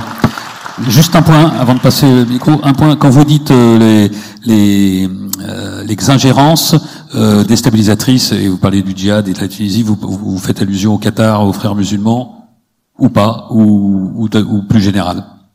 Non, euh, non je, euh, je parle aux pays qui viennent avec des, euh, des fonds pour aider euh, à construire des mosquées, à aider sur le plan, comment dirais-je, euh, euh, pour aider les pauvres et tout ça, mais en même temps, ils ont une, une idéologie derrière et ça, c'est mauvais pour des pays comme la Tunisie et ça déstabilise le pays. Nous sommes en train de payer en partie pour la réputation du pays. D'abord, on a un taux de, de gens, de, de, de, djihadistes qui sont partis vers la Syrie.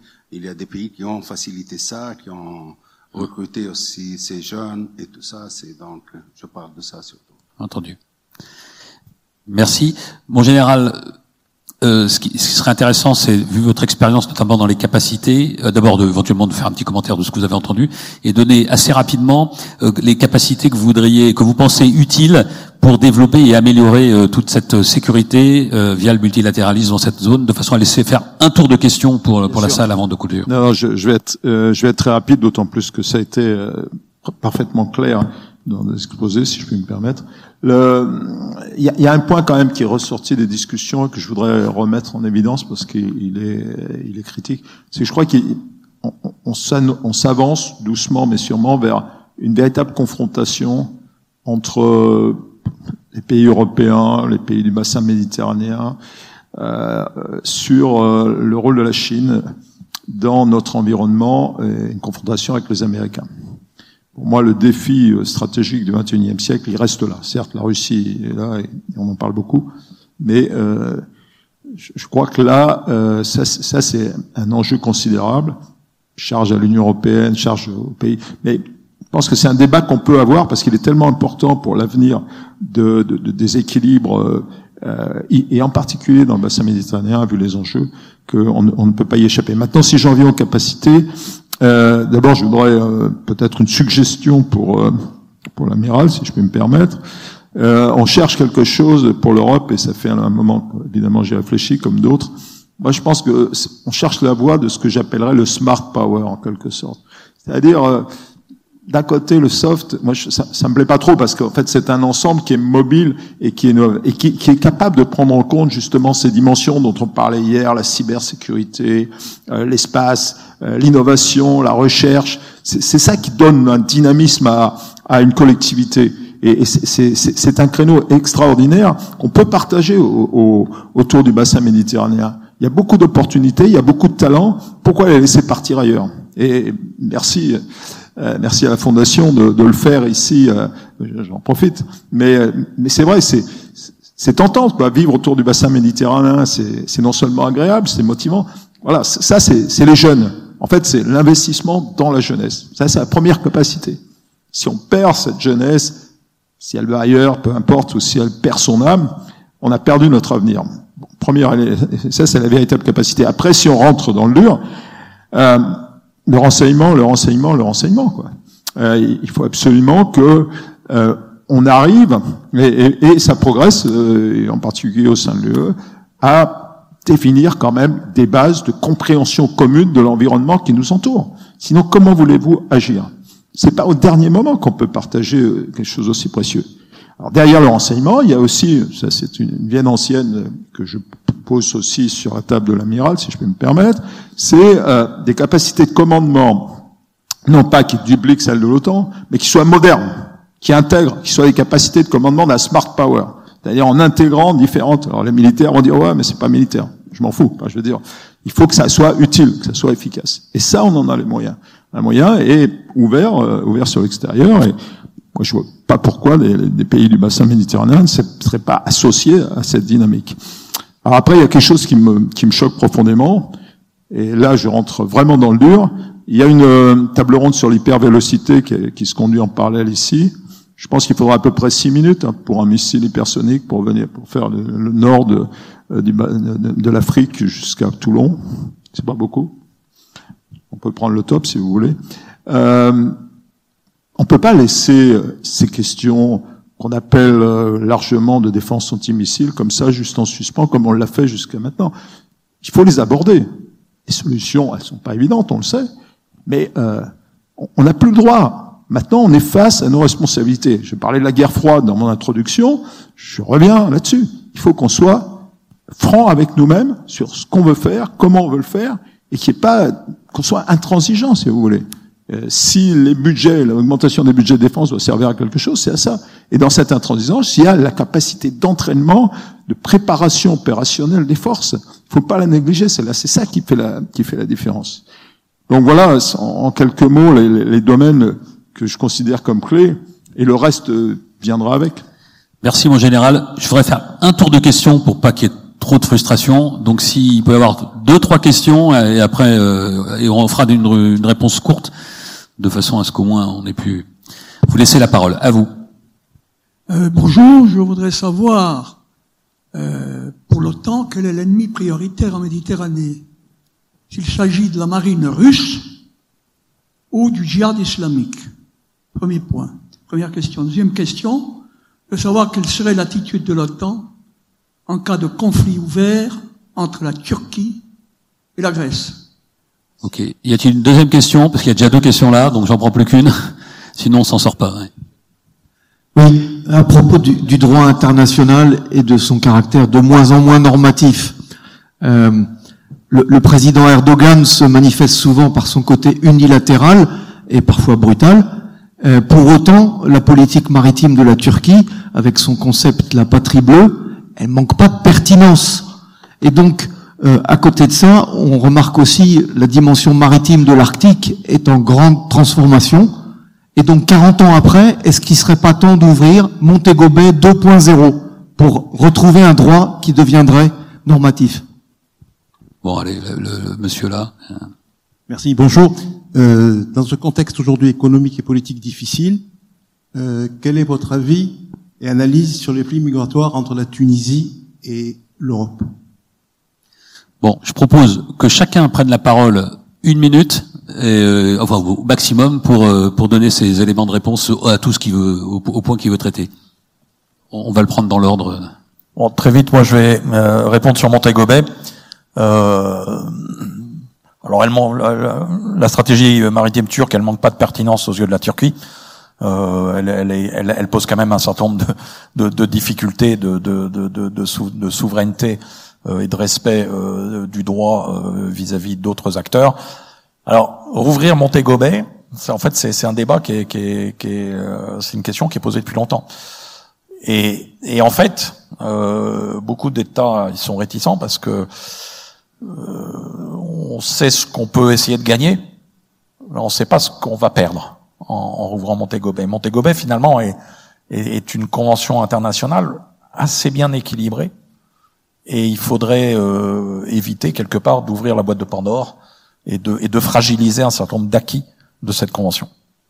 Euh, pour le, le, flux migratoire entre la Tunisie et l'Europe, euh, à mon avis, il faut, il faut voir l'environnement de la Tunisie. On, parlait de la Libye. Euh, la Libye est devenue un pays malheureusement euh, failli, avec euh, avec un passage de des problèmes du, du Sahel à la Libye, avec un passage de migrants venant du Sahel euh, en Libye. En plus, la Tunisie reçoit beaucoup d'Africains subsahariens sans visa en Tunisie. Avec l'esprit, ils viennent avec l'esprit de partir vers l'Europe. Euh, et lorsqu'ils ne peuvent pas partir, ils restent en Tunisie et travaillent dans, dans le noir.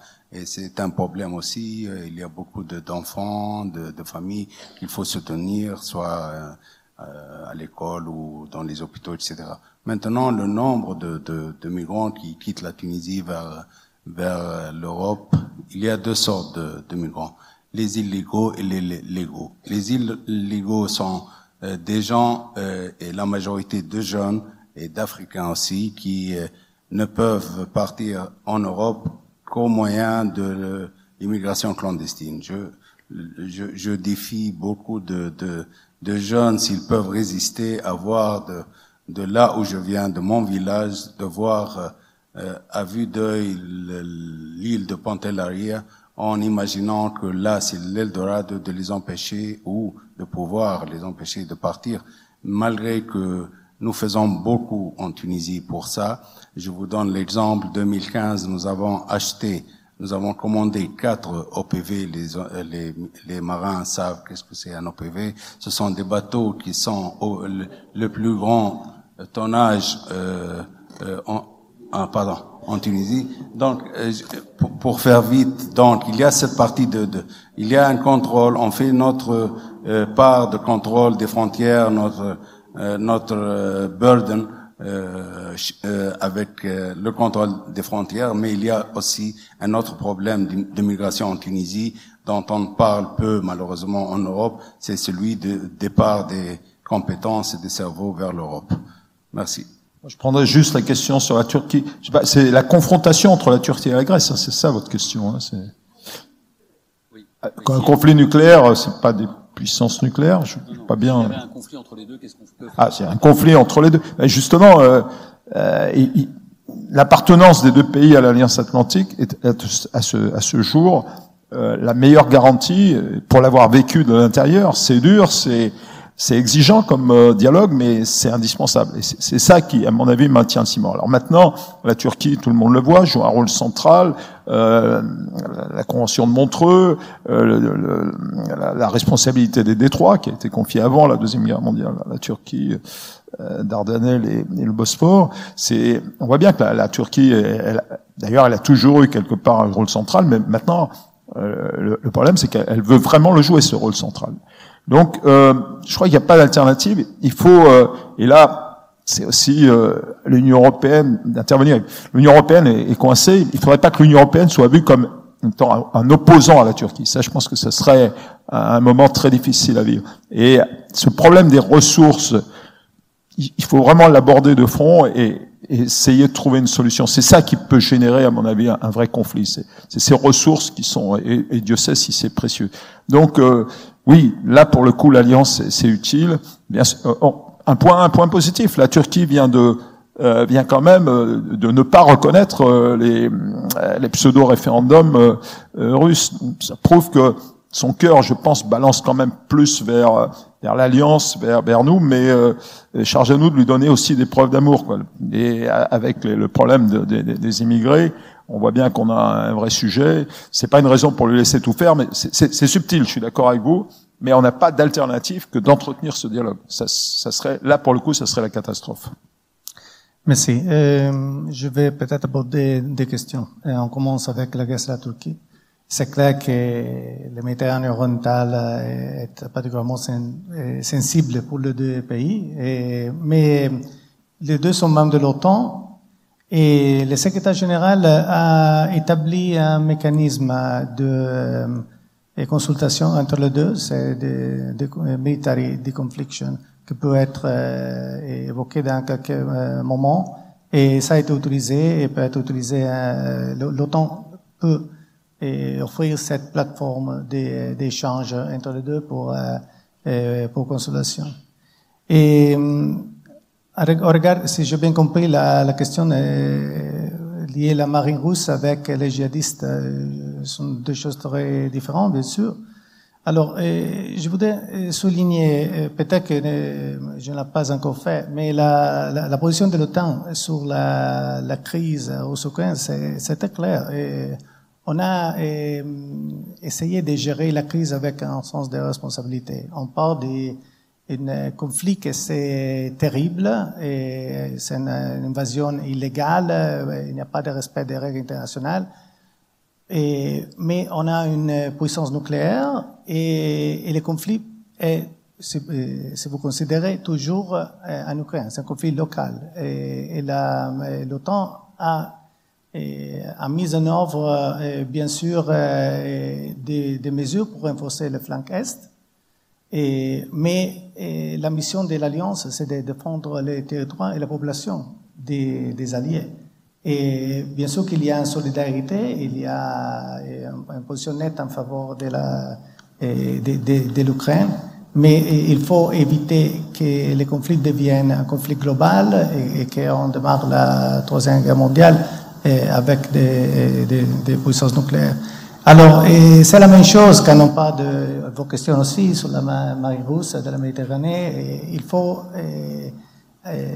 gérer la situation avec un sens de responsabilité. Et c'est différent pour, la, pour le djihadisme. L'OTAN est membre de la coalition contre Daesh. On a mis en œuvre plusieurs de, choses. On avait aussi les, AWACS qui ont été utilisés dans ce cadre. Et quand il y avait l'Islamic State qui, qui avait présence forte en, dans le Moyen-Orient. Et on, a, euh, on est toujours engagé dans ces sujets, bien sûr. Merci.